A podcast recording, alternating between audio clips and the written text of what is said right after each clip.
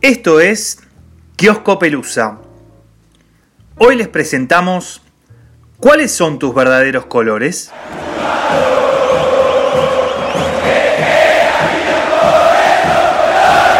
Hubo un tiempo en que el fútbol se vivía en estadios llenos y los equipos se podían llegar a memorizar con el correr de tres o cuatro fechas. Hubo un tiempo también en el que el equipo local solo cambiaba su camiseta principal si el elenco visitante tenía colores similares y por ello este último tenía el derecho de salir a la cancha vistiendo su tradicional uniforme. Curioso, porque salvo cuatro o cinco equipos que temporada a temporada van modificando el elenco estable de una liga, la mayoría siguen siendo los mismos. Entonces, ya a esta altura del siglo XXI deberían todos saberse de memoria qué camisetas se confundirían y cuáles no. Cuestiones cromáticas obviamente de lado, ya no es raro que los clubes usen camisetas alternativas de local o de visitante, con y sin público, llueva o truene, da igual. Money is the king y de esto ya se habrán terminado de desayunar luego del polémico anuncio de la creación de la, por ahora disuelta, Superliga Europea. ¿Qué es lo que, qué es lo que tiene atractivo? Que juguemos entre los grandes. La competitividad, ese atractivo además se valora más en, la televisión. Entonces, pues se generan más recursos. Cuando dicen, no, es que son los ricos, no, o sea, aquí no hay, en Madrid, yo no soy dueño del Real Madrid, el Real Madrid es un club de socios, yo todo lo que hago es por el bien del fútbol. Y en medio de todo esto que es el fútbol moderno, tu camiseta ya utilizó toda la paleta de colores es que mientras el hincha solo puede descargarse hoy ante una pantalla, los límites se extienden cada vez más y más. A saber, entre los cinco grandes del fútbol argentino nunca hubo confusión cromática, salvo en algún que otro San Lorenzo Independiente en que el local haya tenido que recurrir a un juego alternativo. Lo cierto es que hoy, salvo en un River Boca, en el resto de los clásicos suele inmiscuirse una camiseta alternativa entre ambos. ¿Y cuánto tardarán Boca y Barra o River en salir con modelos alternativos a disputar un clásico oficial? Lo concreto es que el Ceneice ya usó amarilla, violeta, rosa, blanca y negra.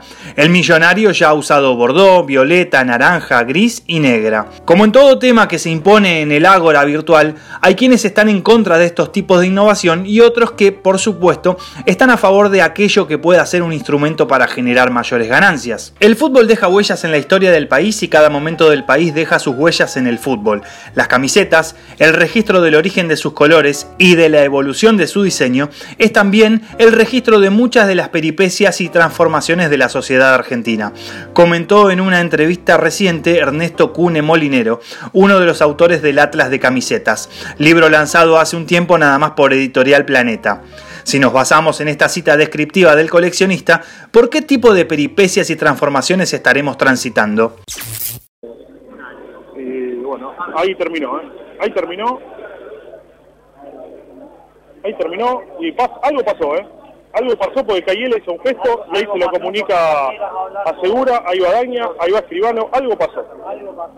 Algo acaba de ocurrir, se tomaron la cabeza.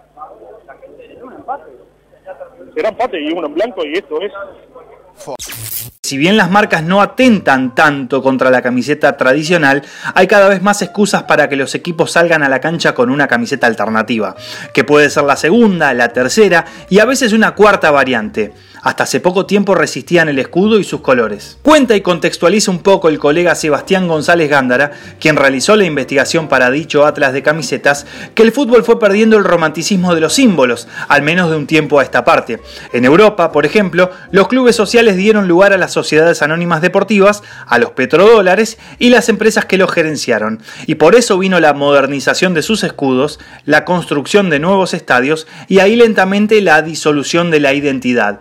Después dejó de haber espacio en los estadios para los visitantes porque la mayoría de los clubes prefirieron abonar prácticamente todo el estadio para asegurar los ingresos y ahí se perdió la cuestión importante de la rivalidad en las canchas. Lo último a tocar fueron los colores y por consiguiente las camisetas.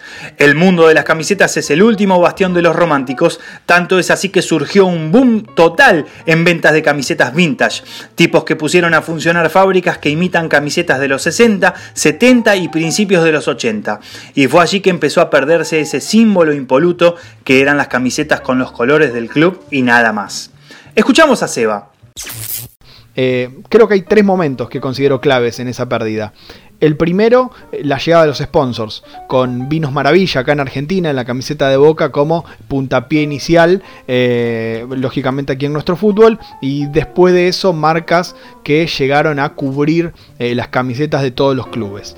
eso me parece que es lo primero, la llegada de los sponsors, cuando ya la camiseta no es más los colores y nada más. El segundo momento, las posibilidades de impresión que comenzaron a surgir a mediados de los 90, donde probar un nuevo diseño sumando estrellas, rayos, rayas diagonales, marcas de agua, eh, ya no era un gastadero de dinero enorme como lo era antes, entonces eh, estas posibilidades tecnológicas de nuevas impresiones empiezan a transformar las camisetas en un espacio de prueba, empieza a verse camisetas que rompen con las estructuras y los diseños clásicos y esa es otra cosa que eh, comienza a llamar la atención. Y el tercero, eh, más acá en el tiempo, es eh, la camiseta de fútbol como prenda de moda cuando deja de ser una prenda para ir a la cancha, cuando deja de ser una prenda para juntarse a jugar el picado con amigos y se transforma en una prenda que puede ser tendencia. Ahí es, me parece, donde las marcas deciden romper con los paradigmas de eh, los colores del club por sobre todo, para transformarse en los colores de moda y los colores que venden por sobre todo. Por eso es que aparecen camisetas negras en prácticamente todos los clubes, porque ese negro es ese color que vende, que garpa, que funciona. Por eso aparecen colores por fuera de las paletas eh, originales de los clubes, para llamar la atención a los jóvenes que están eh, encima de las tendencias y a partir de ahí, eh, lógicamente, comienza a diluirse definitivamente la identidad. A tal punto que se transforma en un hábito mirar un partido al pasar y tener que prestar la atención a la gráfica para saber eh, qué equipos están jugando. Eso de que no haya dos equipos eh, que estén jugando el mismo partido y que respeten los colores es muy llamativo, pero está vinculado a esta tendencia sin lugar a dudas. Eh, como todo en el mundo del fútbol, lamentablemente de un tiempo a esta parte, el romanticismo, el espíritu amateur quedó postergado al negocio. Y el negocio lamentablemente, insisto una vez más, es el que mueve la vara. Por eso entiendo que este camino es un camino de ida, que, no tocar los colores dejó de ser una condición sine qua non porque significaría quedarte atrás de las modas y por lo tanto significaría perder ingresos. Eh, creo, creo que el último bastión del romántico del fútbol es el de las banderas es otro elemento fundacional del fútbol, eh, no como deporte, sino como símbolo, como movimiento. Eh, las banderas es algo que no puede faltar. Eh, y esos colores sí que van a ser difíciles de tocar, porque las banderas pertenecen a los hinchas, y a los hinchas no los mueve el negocio, a los hinchas los mueve la pasión, y lógicamente a los hinchas los mueven los colores. Recorrió el país capturando la esencia del fútbol de ascenso para el documental El Otro Fútbol. Federico Peretti, fotógrafo y cineasta, también realizó el documental Esos colores que llevas, sobre la bandera más larga del mundo en ese momento que los hinchas de River confeccionaron y estrenaron en 2012, tras conseguir el retorno a la máxima categoría. Fede, amigo de la casa, contó también sus sensaciones sobre justamente esos nuevos colores que llevan, orgullosos, los hinchas. Este, y eso, pero siempre siguiendo un poco la premisa del modelo europeo, ¿no? Yo lo viví desde cerca también en el Mundial de Brasil cuando estuve trabajando, filmando el, fútbol menor de las ligas brasileras en pleno preparativo para la Copa del Mundo, cómo iban cambiando los estadios, cómo la gente se quejaba y cómo eh, por entrar en el padrón FIFA de las canchas, este, los precios iban siendo exorbitantes para que la gente pudiera acceder a los estadios, más modernos, sí, más lindos, es una cosa subjetiva, pero puede ser, seguramente más cómodos, pero dejando de lado un poco esa impronta social que tienen los clubes por este lado y de historia, ¿no? que son tan importantes y que tanto nos, nos pega acá por este lado del continente, que es, que es como importante la historia y las cosas que hemos ido de familia en familia, las canchas. Entonces se, van cambiando las, disputas de los torneos continentales, se van cambiando los estadios y lo que queda en ese plan del, marketing extremo es hasta cambiar un poco los, los colores de las camisetas, con el fin de poder tener tres juegos por temporada para poder vender más. Este, hasta inclusive algunos equipos han ido cambiando, en otros países todavía no ha llegado mucho a Argentina, pero han ido cambiando sus, sus escudos. Entonces, todo el cambio permanente en búsqueda de una supuesta mejora y de una supuesta modernización en un fútbol continental sudamericano que está tan ligado a la pasión, yo creo que va un poco a contramano de la idiosincrasia de nuestros pueblos. ¿no? El, ejemplo este de las tres camisetas que tienen algunos equipos por temporada, con el afán de vender y de que sus hinchas eh, tengan todos los juegos, hoy en día encima con, con, las vapuleadas economías continentales, se hace complicado. Ya hoy, hoy en día uno no ve en la calle los últimos modelos todo el tiempo. Hubo una época, quizás hace cinco o seis años, que sí, la novedad de tener todos los juegos, la gente se volcaba rápido a tenerlas. Y después hoy en día, con tantas, sacando tres temporadas por, por, por, año, después de 15 años tenés 15, no, después de 5 años tenés 15 camisetas diferentes, es una locura, no hay bolsillo que aguante. Y tampoco, yo quizás soy un poco más chapado a la antigua en eso, ¿no? En, en, la, historia de los clubes. Cuando hay, a veces se moderniza la camiseta titular con algún vivo de algún color o algo, me parece que está bien, sigue estando dentro del mismo eh, estándar que teníamos siempre, pero cuando ya se empiezan a cambiar eh, camisetas en homenaje a tal cosa o, o, haciendo referencia a colores que por ahí no son los propios de los clubes, creo que es algo que está netamente orientado al marketing y que ya ni siquiera termina funcionando por estos lados del continente. El fútbol descubrió hace relativamente poco que hay fanáticos que no son como los hinchas de siempre, que quieren comprar la camiseta y que no miran el partido, que viven del otro lado del planeta y vibran a su modo por un equipo que no tiene nada que ver con su lugar de pertenencia, al que no llegaron por esa tradición familiar transmitida con el café con leche de cada desayuno. Pero así funciona, depositan sus dineros en forma de membresía para aumentar los ingresos de un club al que nunca irán. Analiza Marcelo Gatman en un excelente texto en Big Data Sports.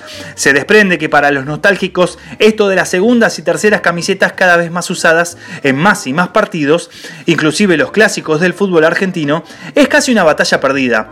Cada vez habrá más y más innovación, inclusive como se pueden ver en las camisetas de las selecciones nacionales. Pero, ante lo inevitable, ¿se puede al menos ser más, si se quiere, respetuoso de los colores originales y que vuelvan a estar presentes en esas vestimentas alternativas? Claudio De Stefano, futbolero y experto en marketing, nos dio también su opinión sobre lo que está sucediendo con las camisetas de fútbol. Un poco la, idea de generar camisetas que no necesariamente tienen que ver con los colores tradicionales está vinculada a, digamos, generar valor y, movimiento en la camiseta eh, con los hinchas. Eh, históricamente los clubes no tocaron la tradicional y sí juegan un poco más con la camiseta alternativa. Eh, esa es un poco la, la, norma general. Buscan colores diferentes. El caso del Barcelona, por ejemplo, no solo busca el nombre, el color, sino que encima después hace una línea de productos. Eh, vinculados con ese color. Por ejemplo, yo que sé, en mi museo yo tengo una, una cartuchera color salmón, que digamos era como el mismo color que tenía la camiseta.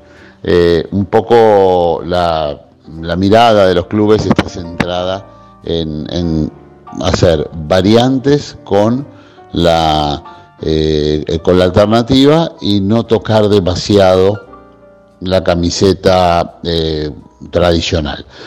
Incluso ahora empezó a ser eh, moda eh, ponerle valor a los números y comunicar a través de los números. River lo hizo con imágenes del partido en Madrid, Boca lo acaba de hacer en, una de la, segunda camiseta alternativa, lo, acaba de hacer con imágenes de Caminito, eh, se, busca eh, aprovechar todo lo que tiene la, la, todos los implementos de la camiseta para de alguna forma generar un valor de colección por un lado y por supuesto de, de digamos de ventas no eh, generalmente las camisetas tradicionales bueno tienen su arrastre en términos de ventas pero hay muchas de las alternativas que, que han generado explosiones eh, y, ventas importantes. Caso Boca con la camiseta rosa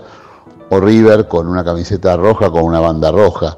Eh, algunas no, no, han funcionado, Independiente, por ejemplo, ha hecho una camiseta amarilla en honor a un partido que jugó en Japón y, los hinchas la rechazaron porque era amarilla azul, parecía una camiseta de boca. Eh, así que, digamos, a veces se buscan eh, momentos alegóricos para hacer, eh, digamos, movidas que generen oportunidad de, venta. La, la última novedad, de alguna forma, está centrada en cuando se le pone tecnología a las camisetas. En este caso, yo trabajo en Atlas eh, el, reality que estaba en Fox Sports y ahora en DirecTV. Y, y ahora le pusimos un código QR a nuestra camiseta y la llamamos la camiseta que habla. Es eh, una nueva alternativa para cambiar algo en la camiseta, pero que no cambie la camiseta. Con el código QR las historias se cambian en el código, pero no necesariamente eh, se tiene que cambiar la camiseta. Sin dudas que las razones y las consecuencias de este cambio, si se quiere cultural respecto de las camisetas y la devoción por los modelos y colores alternativos, se pueden explicar tranquilamente desde los departamentos de marketing de los clubes y por sobre todo desde sus tesorerías. Pero quienes somos mayores de 30 o 40 años no podemos no ser conscientes de que esta no es más aquella cultura futbolera que nos cautivó en nuestra niñez, o hablando más claramente, que esta cultura futbolera no está más dirigida a nosotros. Es más, Suele ocurrir que ante el milésimo partido por TV sin público que hubo en esta maldita pandemia, uno se preguntara, ¿para quién juegan estos tipos si ya ni los colores de las camisetas se respetan? ¿Cuál es el sentido de toda esta maratón de partidos interminable que hay en la televisión? ¿El carro se puso definitivamente por delante del caballo? De todos modos, la batalla de los nostálgicos parece no estar del todo perdida, ya que tanta innovación a veces tiene un efecto colateral, que es que vuelvan a ser populares las camisetas retro. Como antes explicaba Seba González Gándara, Santiago Chichisola, creador de lacasaca.com, también describió esta realidad en un artículo del colega Andrés Burgo. A las viejas camisetas les juega a favor que en el mercado actual vemos muchos modelos y que como a veces las marcas hacen cosas medio holgazanas, eso nos desencanta y nos lleva a elegir las remeras más viejas. ¿Será esta innovación de colores y modelos la última, entre comillas, afrenta al fútbol que conocimos? ¿Será simplemente una moda que provoca el momentáneo temor de los nostálgicos? ¿Será la oportunidad para que resurjan con más fuerza las camisetas tradicionales? El futuro, como siempre, nos dirá cuáles serán los colores que los hinchas comprarán para lucir. ¿Orgullosos? Hasta la próxima.